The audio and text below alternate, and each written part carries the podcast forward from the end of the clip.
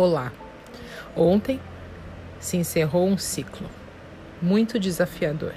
2021 será de muita paz, calmaria para aqueles que decidirem viver na tranquilidade. Um ano que chegou para nos ensinar a valorizar nossa conexão interna. Desejo que todos enxerguem o um novo ano com amor, com muito respeito e principalmente levando para a vida os aprendizados vividos no ano que ficou para trás. Uma vida de felicidade só precisa de força de vontade para ser vivida. E eu agradeço ao universo por me deixar perceber o quanto muitas vezes a felicidade está do nosso lado e nós perdemos tempo procurando no vizinho. Hoje, a primeira sexta-feira do ano, dia de Oxalá, podemos respirar e sentir a paz tomando o corpo de nossas vidas. Sempre será assim onde estiver o Grande Pai.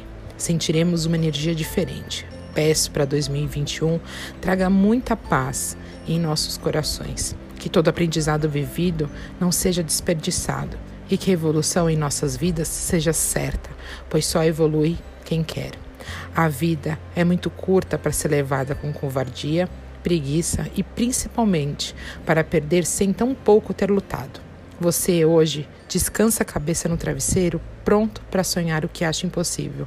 Faça um favor a si mesmo e amanhã ganhe coragem, ouse e lute pela vitória.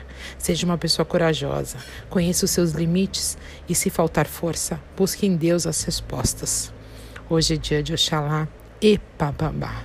Que o Senhor abençoe a todos que me ouvem eu te desejo muita prosperidade, amor e esperança. Um grande beijo, Giovana.